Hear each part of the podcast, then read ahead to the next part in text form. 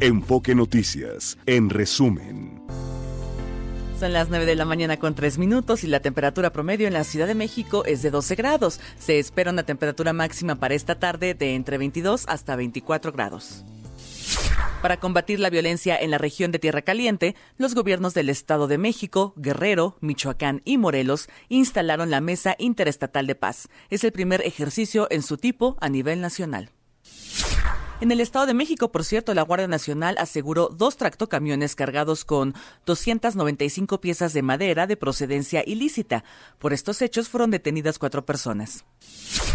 En Hidalgo se localizaron e inhabilitaron 10 tomas clandestinas utilizadas por la delincuencia para la sustracción ilegal de combustible.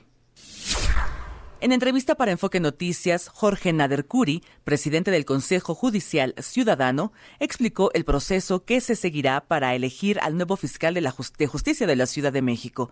Destacó que no hay un plazo fatal para la designación. Eh, las decisiones las vamos a tomar en sesiones públicas y por mayoría de votos o por unanimidad de votos, según el caso, y ahí vamos a ir definiendo calendarios y pasos a, seguir. No existe un plazo legal para que nosotros emitamos la terna ni para que el Congreso la procese y tome una decisión. Vamos a hacerlo sin consideraciones políticas, eh, de manera transparente. Eh, la ley nos obliga a hacer un proceso de examinación público y abierto, así así será eh, tendremos una visión incluyente. Cualquier persona que quiera eh, participar en el proceso se podrá inscribir y tendrá eh, todas las oportunidades disponibles según la ley.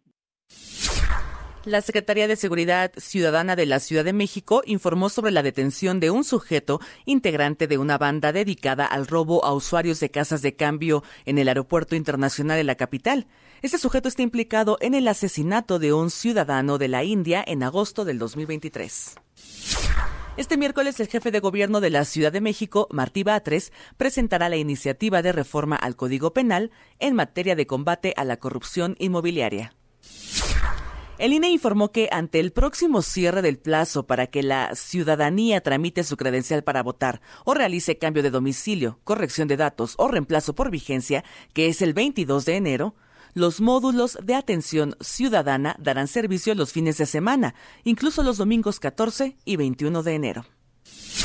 En materia internacional, Indonesia elevó al máximo el nivel de alerta por la posible erupción de un volcán ubicado en la parte oriental de la isla de las Flores y el secretario de Estado de Estados Unidos, Anthony Blinken, se reunió con el presidente palestino Mahmoud Abbas un día después de sostener conversaciones con líderes israelíes, esto para discutir un enfoque regional que resuelva el conflicto en la franja de Gaza. Son las 9 de la mañana con 6 minutos, la temperatura promedio en la Ciudad de México 12 grados. Continuamos con más en Enfoque Noticias con Mario González. Enfoque Noticias con Mario González por Radio 1000 en el 1000 de AM y Stereo 100 100.1 de FM. Continuamos. Donald Trump insiste en que es inmune a la justicia porque era presidente cuando se dio ese asalto al Capitolio y por la intención aparentemente de desviar el rumbo de las elecciones del 2020. Vamos hasta Nueva York con Juan Alberto Vázquez, colaborador de Enfoque Noticias. ¿Cómo estás, Juan? Bienvenido. Bien, Mario, qué gusto saludarte de nueva cuenta. Pues con este caso, eh, tú ya lo decías, esta misión tan complicada que se embarcó Donald Trump con sus abogados ayer, con esta corte de apelaciones ahí en el Distrito de Columbia en Washington, pues tratar de convencer a un panel de su inmunidad presidencial que lo rodeaba en el momento que intentó conspirar para revertir el resultado de las elecciones del 2020. La audiencia de ayer, Mario, que cuyo audio, por, por, cierto, fue compartido al mundo entero vía YouTube, no, no el video, solamente el audio se puede escuchar en todos lados, se realizó a petición del fiscal especial Jack Smith, quien acusó en Washington, a Trump y a otros conspiradores anónimos de cuatro cargos criminales, pues con este esfuerzo, ¿no? De anular las elecciones. Creo que em, es, un, es una carta muy grande esta que está jugando Trump, muy riesgosa al mismo tiempo. Y bueno, esto reclamar la inmunidad presidencial es ya como decir, Mario, sí cometí estos crímenes de los que se me están acusando. Cierto. Pero lo hice en el marco de mis obligaciones, ¿sí o no? Sí, sí, totalmente tienes razón. Es como pues asumir que sí, que, que, que, se, que hubo un intento de descarrilar el proceso. Exactamente, y simplemente, bueno, pues todo lo hice eh, en, en, el marco de mis obligaciones. Mira, este argumento fue cuestionado incluso ayer por la única juez republicana de este panel, eran tres mujeres, bueno, una republicana que es Karen Ardenson, eh, Henderson, perdón, eh, calificó de paradójico eso, dijo, ¿cómo el deber constitucional de defender la constitución y las leyes electorales le permitirían a Trump, por otro lado, violar la ley, ¿no? O sea, es una paradoja muy grande.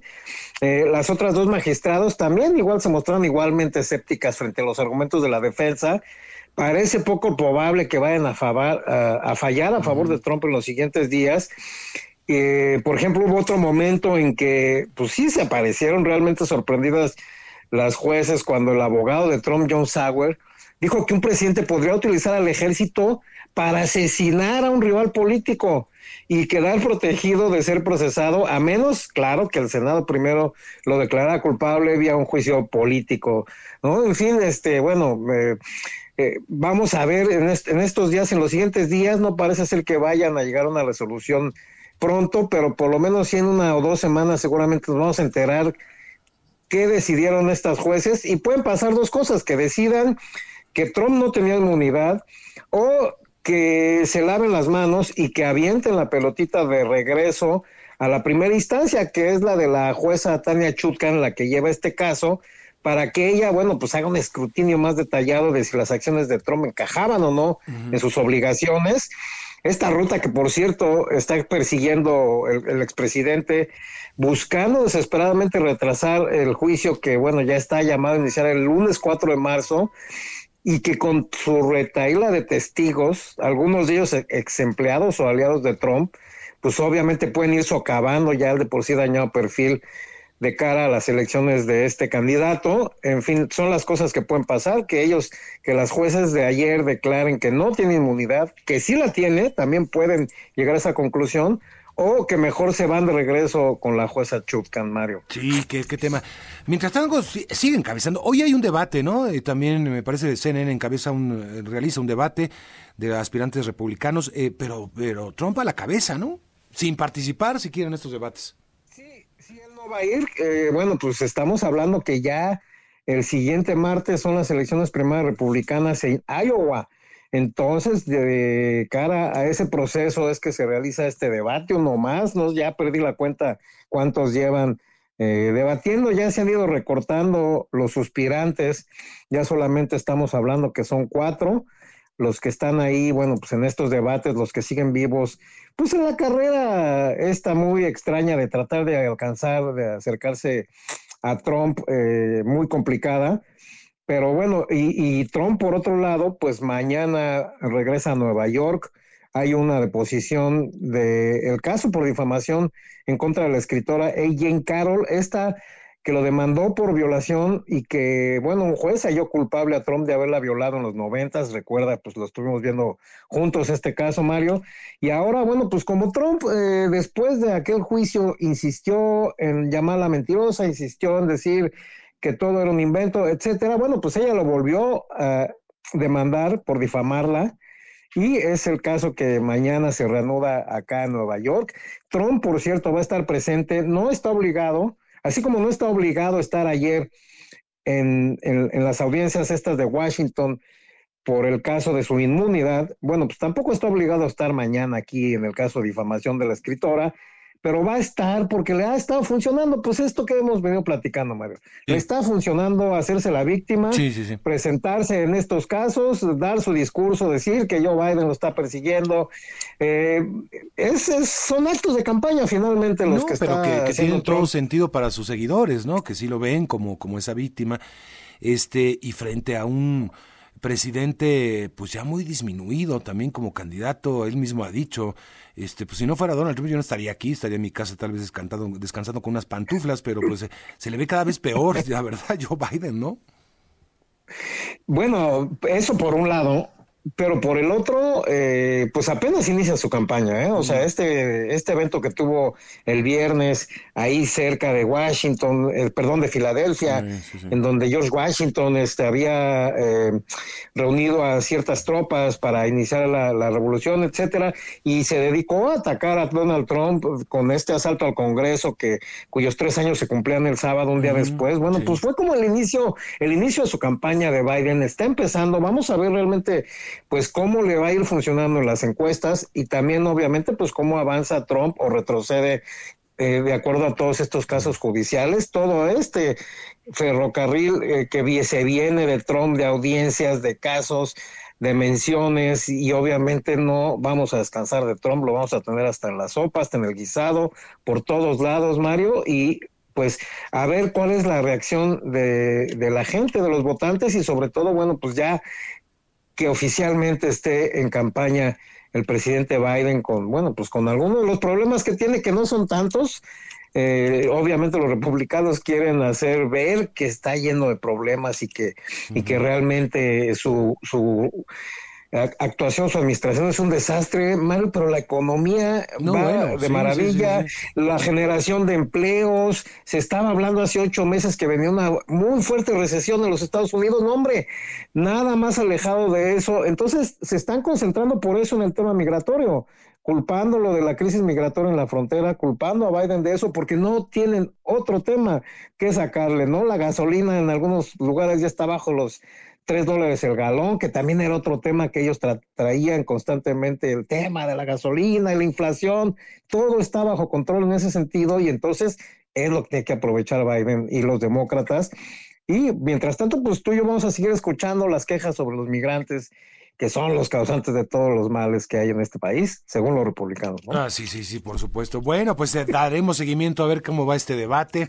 En medio de la nieve, porque les cayó fuerte en Iowa también la, la, la tormenta. ¿Cómo estuvo Nueva York? ¿Cómo están los alrededores?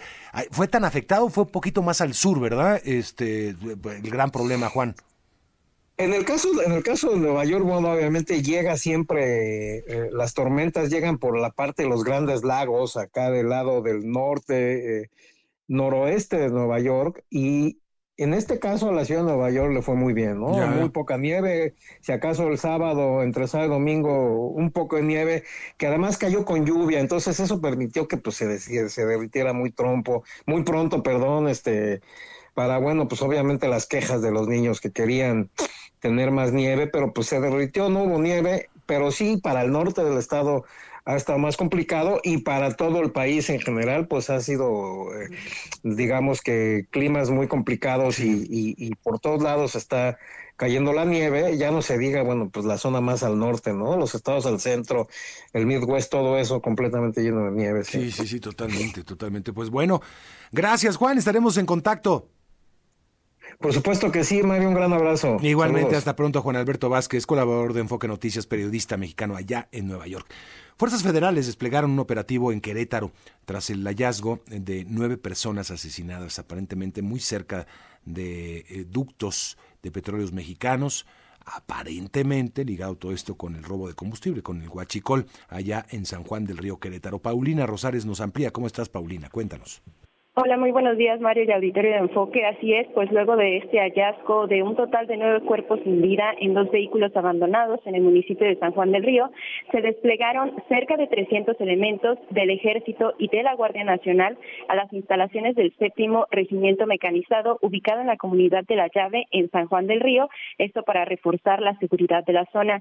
Y es que este hallazgo, como lo comentaba, se realizó cuando estaban eh, haciendo un recorrido elementos del ejército mexicano con Pemex, eh, con personal de Pemex, sobre una línea de conducción de un ducto de hidrocarburo. Y bueno, de forma preliminar, Ángel Rangel Nieves, el secretario de Seguridad Pública Municipal, habría informado que los cuerpos fueron localizados en dos vehículos que tenían placas del estado vecino de Hidalgo, además de que descartó que estos correspondieran a reportes de personas no localizadas. Pero escuchemos la declaración del secretario de Seguridad Pública Municipal de San Juan del Río. Se tuvo a la vista varios cuerpos sin signos vitales, así como dos vehículos. Eh, al acudir al reporte se pudo verificar que se trata de nueve cuerpos de personas del sexo masculino, las cuales ya no contaban con signos vitales, por lo que inmediatamente se le notifica a la Fiscalía para llevar a cabo las primeras diligencias. Fiscalía General del Estado ya inició estas indagatorias preliminares sobre estos asesinatos. Hasta el momento, pues no ha habido un pronunciamiento de la dependencia sobre ello. Eh, si bien ayer por la noche la Fiscalía comenzó a realizar varios cateos en tres municipios, uno de ellos San Juan del Río, la Fiscalía General descartó que estos estuvieran relacionados con este hecho, sino más bien con otro multihomicidio donde hubo cinco víctimas hombres y que ocurrió en octubre del año pasado en un establecimiento clandestino de carreras de Hasta aquí el reporte, Mario. Muy bien. Bueno, pues eh, gracias, Paulina. Qué terrible, qué terrible lo que está viviendo en todo el país. Querétaro se salvaba antes de estas situaciones, como que no había tanto movimiento del crimen organizado, hasta que comenzó esta actividad criminal del huachicol, que sí ha afectado muchísimo al Estado. Antes, senadores, bueno, vamos primero con la caravana migrante, que ha recobrado, digamos, su ritmo. Este éxodo de la pobreza, como ha sido llamada, llegó a San Pedro eh, Tepanatepec, en Oaxaca. Alondra Olivera nos cuenta. ¿Cómo estás, Alondra? Muy buenos días, Mario. Buenos días al auditorio. Efectivamente, ya se encuentra aquí en Oaxaca la caravana migrante, como lo has dicho, denominada Éxodo de la Pobreza, llegó al municipio de San Pedro Tepanatepec en la región del Istmo de Tehuantepec. Este municipio colinda con el estado de Chiapas, así que es el primer punto eh, que obligatoriamente eh, llegan los migrantes que viajan de, Centroamérica hacia el norte del país. Y en ese sentido, bueno, el presidente municipal, eh, Humberto Parrazales, colocó, habilitó un espacio para que esta, esta caravana pudiera descansar y puso a disposición servicios básicos como comida, sanitarios, agua y también servicios médicos. Y bueno, se espera que esta caravana pues busque las vías para poder continuar con su camino. De ser así, estaría de, ser así y de organizarse, bueno, ellos el siguiente punto que estarían abordando o siguiendo es el municipio de Cuchitán de Zaragoza, por lo mientras ellos todavía están en el municipio de San Pedro Tapanatepec, se espera que por lo menos todo el día de hoy se encuentren en este municipio y son alrededor de 2.500 migrantes, la mayoría provenientes de Centro y Sudamérica. Es lo que ha reportado hasta el momento el presidente municipal de San Pedro Tapanatepec, Humberto López Parrazales. Mario.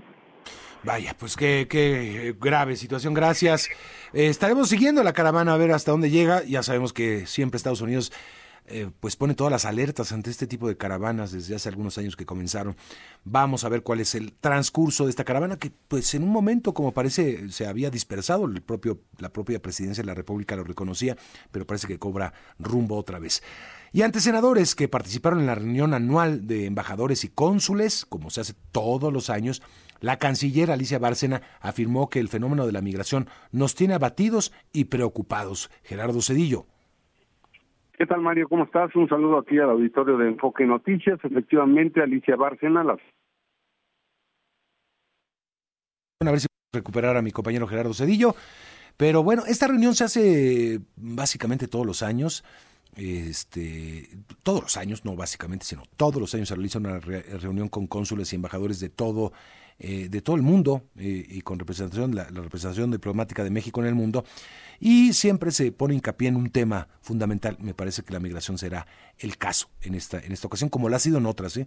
También ha habido ocasiones en donde, por ejemplo, cuando cobró, cuando tomó posesión esta administración de Andrés Manuel López Obrador y hubo muchos recortes al gasto público en materia de la Secretaría de Relaciones Exteriores, de la materia diplomática, y recordará usted, se les encargó a los embajadores ser también voceros de la actividad eh, turística en el país. Se cortaron los fondos de fideicomisos para el turismo y se les encargó pues, me parece que fue un fracaso absoluto. A los embajadores ser los eh, pues eh, también embajadores turísticos y promotores del turismo en México algo que no fue evidentemente. Y este y en esa ocasión pues era el tema uno de los temas principales. Ahora la migración sin duda es el tema central. Vamos a ver si recuperamos a Gerardo. Gerardo Cedillo te tenemos. Gerardo me escuchas ¿Estamos? Estamos, estamos. tenemos algún problema con la comunicación. Te comentaba efectivamente que la canciller Alicia Bárcena pues se pronunció en contra de esta situación de vejación y de malos tratos que se le da a los conacionales en los Estados Unidos en el marco de esta reunión anual. Dijo que hay un compromiso con 37.7 millones de conacionales que viven en la Unión Americana, ya sea de primera, segunda o de tercera generación, por lo que aseguró que es urgente un cambio profundo para demostrar que las y los mexicanos somos un pueblo bastante valioso que contribuye fuertemente a la economía de Estados Unidos y del mundo. Insistió que se tiene que enviar un mensaje potente de que México es fuerte y los mexicanos y mexicanas queremos un trato digno y justo. Aquí lo que dijo. Tenemos que buscar la ayuda de ustedes, el Senado y la Cámara de Diputados, de todas las fracciones políticas, porque lo que queremos es cambiar la narrativa con relación a una de las elecciones más complejas, que es la de Estados Unidos, que coincide cada 12 años con la elección de México.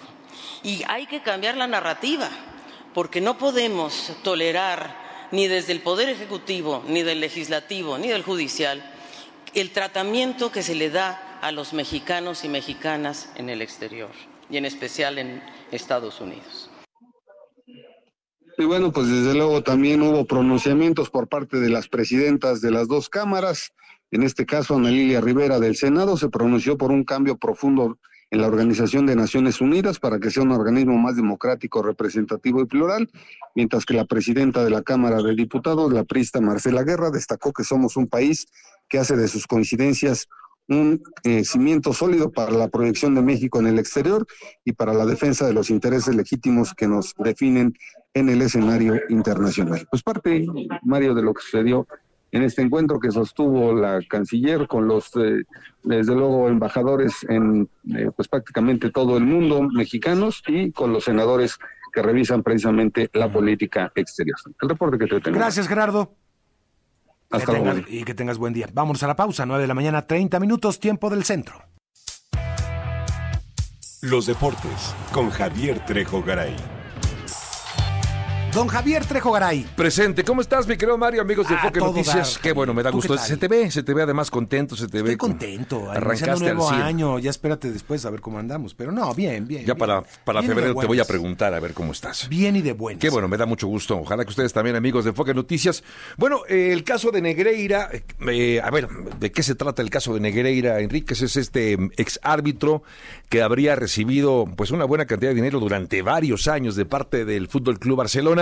Eh, en teoría, digamos que el concepto seguramente lo firmaban, estas facturas, estos recibos que daba como asesoría de arbitral o asesoría de algo. Digo, el, concepto lo desconozco, pero evidentemente se presta especulaciones que un árbitro reciba dinero de un equipo de fútbol. Esto se destapó hace ya varios meses. Eh, esta recurrencia de los pagos fue de 17 años, o sea que no fue cualquier cosa el tiempo que estuvo recibiendo dinero eh, Negreira Enríquez del Fútbol Club Barcelona. Bueno, pues ahora han citado a varios árbitros a que declaren. 20 árbitros han sido eh, llamados a declarar alrededor de este caso. Y de lo que ha salido en estas declaraciones es que cuando había algunos eventos iban al Camp Nou en coches de lujo, tenían cenas, había karaoke, es decir, no se la pasaban mal cuando iban al- a, a arbitrar al Camp Nou algunos de estos árbitros. Qué cinismo, ¿no?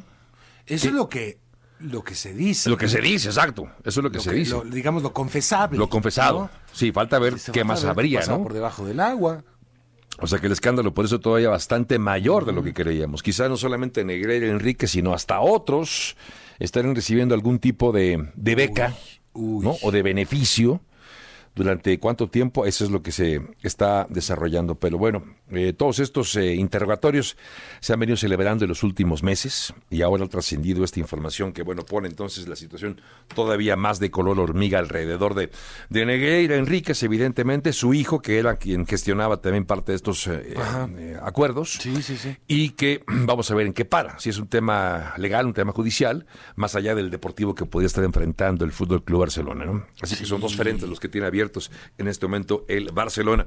Otros temas también para compartir, eh, mi querido Mario, amigos de Enfoque Noticias, acerca de los Juegos Olímpicos de París 2024. Resulta con que para el, eh, eh, día, el julio, cuando se lleven a cabo la inauguración de los Juegos eh, Olímpicos, ha confirmado la organización que se va a llevar a cabo justo la inauguración en el Sena, en el río Sena.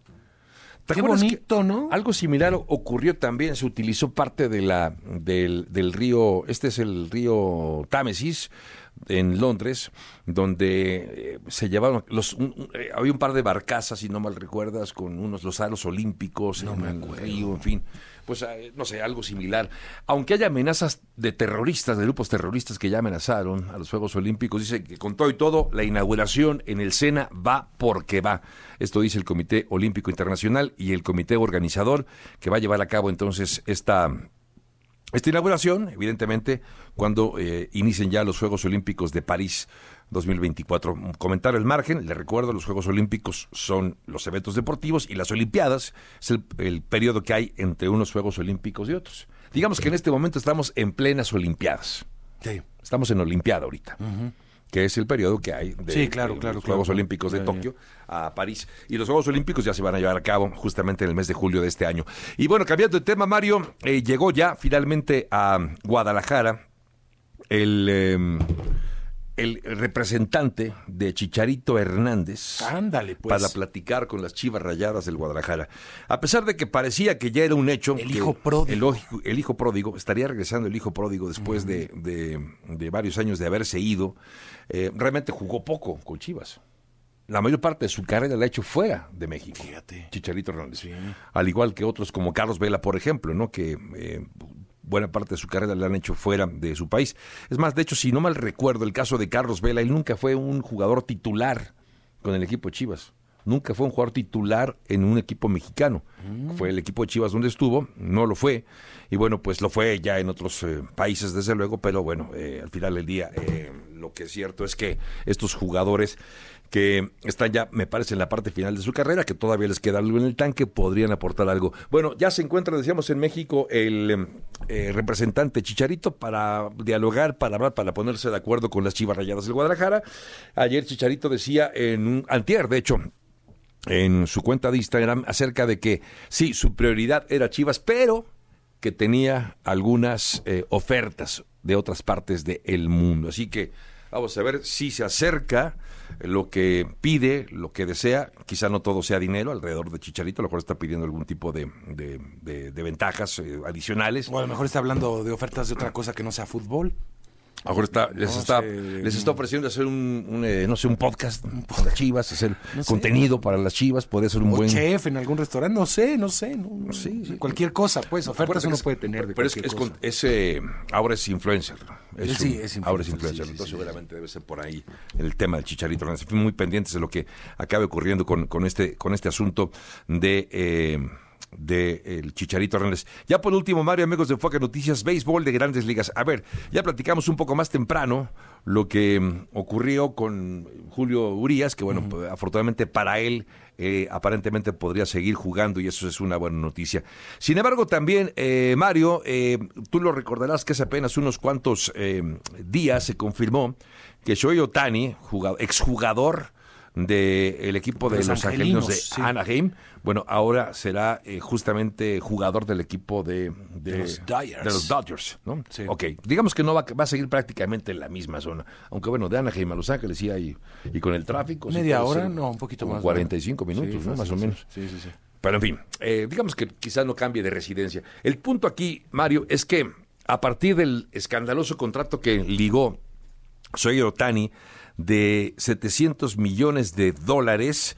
Se está pidiendo, está, hay una iniciativa de algunos propietarios de equipos que están pidiendo que haya un tope para evitar que un caso como el de Otani se vuelva a presentar, donde a golpe de billetazos se acabe eh, llevando un eh, jugador, un equipo a un eh, jugador.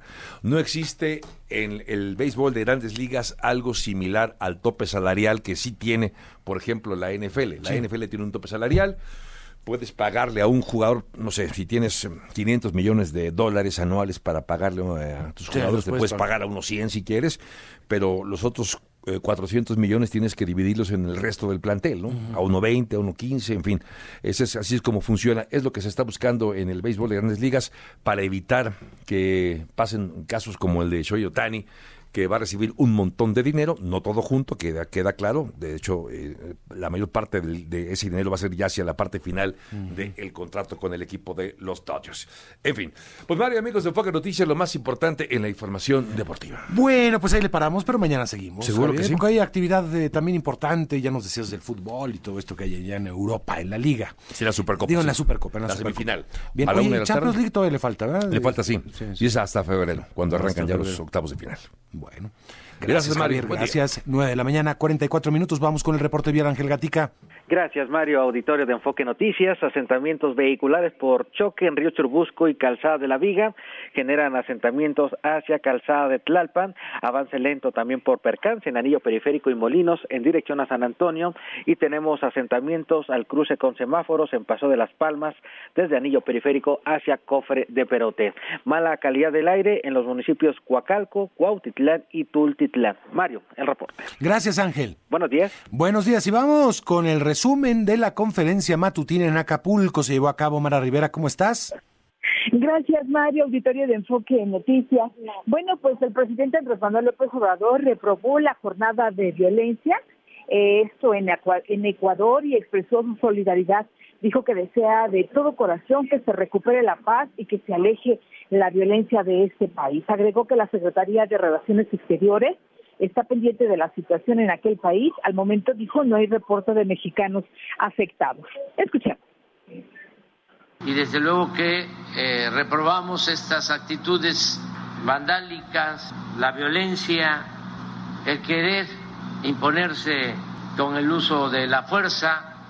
No estamos nosotros de acuerdo con eso. Apoyamos al pueblo y al gobierno de Ecuador en esta situación que yo espero sea transitoria y que se restablezca la paz en el eh, país hermano de Ecuador. No tenemos información sobre mexicanos que estén afectados por eh, estos enfrentamientos. Ha estado pendiente la Secretaría de Relaciones Exteriores Y bueno, pues el presidente Andrés Manuel López Obrador dijo que sobre las acusaciones de la exdirectora de Notimex, quien señaló que desde la Secretaría del Trabajo se le pidió desviar dinero a la campaña de Claudia Sheinbaum, no pueden ser ciertas, dijo el presidente, esto tras defender pues abiertamente tanto al titular del Trabajo como a la titular de Gobernación, pero sí, de todas maneras, dijo el presidente, pues si se tienen pruebas que se presenten, sobre todo defendió a la precandidata de Morena, pidió a San Juana Que si tiene pruebas de lo dicho las presente y no olvide los tres preceptos que guían a las personas y a los morenistas, no mentir, no robar y no traicionar. Escuchemos. Creo que, que no es cierto, que conozco muy bien al secretario del Trabajo, está aquí, Marat, es un hombre con convicciones, con ideales, honesto, desde luego conozco a la secretaria de Gobernación, Luisa María Alcalde, una mujer con principios, con ideales, honesta, incorruptible, y conozco pues a Claudia, pero ya no puedo hablar mucho porque Y bueno, eh, Luisa María Alcalde, la titular de la Secretaría de Gobernación, informó que en Acapulco, eh, que pues fue la motivación por la cual el presidente hizo por allá la mañanera. Eh, dice la titular de gobernación que ha terminado la fase de atención a la emergencia, esto tras el paso del huracán Otis, y el gobierno dijo solo se enfoca ahora en las acciones de reconstrucción. Escuchamos. Hemos concluido prácticamente con la fase de atención a la emergencia y estamos ya en las acciones de reconstrucción. A la fecha tenemos 2.993 funcionarios públicos federales trabajando en Acapulco, esto sin contar eh, las Fuerzas Armadas y la Guardia Nacional y el gobierno federal ha invertido a la fecha 25.689 millones de pesos. Y bueno, también por su parte, Jorge Alcocer, el titular de la Secretaría de Salud, informó que en Acapulco y en Coyuca de Benítez Se han apoyado 1.304 profesionales en seis hospitales. Se cuenta con 135 unidades médicas de primer nivel. Habrá una inversión, dijo, de más de 97 millones de pesos para restablecer los programas del Bienestar. También la secretaria del Bienestar, Ariadna Montiel, afirmó que ya concluyó la entrega de recursos de apoyos de limpieza y reconstrucción a damnificados. Esto, bueno, pues se realizaron o se realizarán 1.364 acciones de reconstrucción con una inversión total de 8.567 millones de pesos. Escuchemos. Acordamos un centro coordinador de operaciones interestatales para la región de la Tierra Caliente. Delineamos cinco ejes operativos, fueron el blindaje contra la delincuencia organizada, la seguridad en nuestras carreteras, el combate a la extorsión, vigilancia de la tala ilegal y el fortalecimiento de las capacidades de comunicación e inteligencia. El secretario de la Defensa, Luis Crescencio Sandoval, él afirmó que ya se cuenta con los 21 predios para la construcción de cuarteles de la Guardia Nacional en Acapulco y también en Coyuca de Benítez, donde se aplicará, dijo, un plan de seguridad permanente. También, bueno, pues dio a conocer que pronto están ya por llegar prácticamente la próxima semana los enseres provenientes de China. Escuchemos. Sobre la entrega de paquetes de refrigerador, estufa, colchón, vajilla, ventilador y licuadora, se han entregado hasta la fecha 87.668 paquetes eh, a, la, a, la, población, a las familias. Tenemos enseguida el, el, programa, aquí vemos el programa de todos estos enseres, eh, de estos paquetes que procederán de, de China. Estamos estimando el primer arribo el día 18 de enero y ahí está para el 25 y el 29 de enero y tenemos fechas para febrero 8, 12, 15, 19 y 22 de febrero. Y bueno, el secretario de la Marina también dijo que continúa la búsqueda de personas en Acapulco, eh, prácticamente en el condominio Cocos, Punta Diamante, en la isla Roqueta, donde se han localizado a 458 embarcaciones y cuatro cuerpos. Por último, pues la titular, la, la, la gobernadora, perdón, la gobernadora eh, de Guerrero, Evelyn Salgado, bueno, pues señaló que como parte de toda esta reactivación turística y económica, principalmente de Acapulco, pues ya operan 127 hoteles con 4.534 habitaciones, lo que ya representa el 45% del total en la zona y a finales de año pues dijo que eh, hubo una derrama económica de 578 millones de pesos. También eh, rapidísimo te digo que el presidente Mario celebró que Movimiento Ciudadano ya tenga precandidato presidencial, esto tras la designación de Jorge Álvarez Maínez, y dijo que pues todos los mexicanos tenemos el derecho a votar y ser votados. Es lo que te tengo. Muy bien, pues gracias. Gracias, Mara. Así, eh, pues esta conferencia que sigue, sigue todavía ya en Acapulco Guerrero. Fue detenido un presunto integrante de un grupo delictivo dedicado al robo de usuarios de casas de cambio del aeropuerto de la capital mexicana. Jorge Sánchez, cuéntanos. Efectivamente, Mario Auditorio de Enfoque Noticias, un sujeto más detenido perteneciente a este grupo delictivo que operaba en las inmediaciones del Aeropuerto Internacional de la Ciudad de México, asaltando a turistas o gente que iba a visitar las casas de cambio a hacer transacciones y bueno, pues ya ha sido asegurado. Inclusive está relacionado con el homicidio de un ciudadano de la India ocurrido el 19 de agosto del 2023. Esto lo informa Pablo Vázquez, quien es titular de la Secretaría de Seguridad Ciudadana. Vamos a escuchar. seguimiento a la investigación que realizan efectivos de la Secretaría de Seguridad Ciudadana por el homicidio de un ciudadano de la India que salió del Aeropuerto Internacional de la Ciudad de México tras efectuar cambio de divisas, ocurrido el pasado 19 de agosto del 2023 en el viaducto Miguel Alemán, me permito informar que el 9 de enero se cumplimentó una orden de aprehensión en contra de Josué Misael N., alias Cheche, en el municipio de Catepec de Morelos, Estado de México, integrante de una célula delictiva dedicada al robo de usuarios de casa de cambio. Y bueno, este sujeto ya eh, fue consignado por el delito de homicidio calificado, robo agravado en grado de tentativa y asociación delictuosa agravada. Ah, y bueno, eh, enfrentará proceso penal junto con varios de sus cómplices ya detenidos. Vamos a escuchar al funcionario.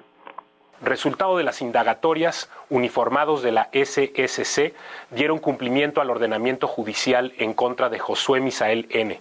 por el delito de homicidio calificado, robo agravado en grado de tentativa y asociación delictuosa agravada.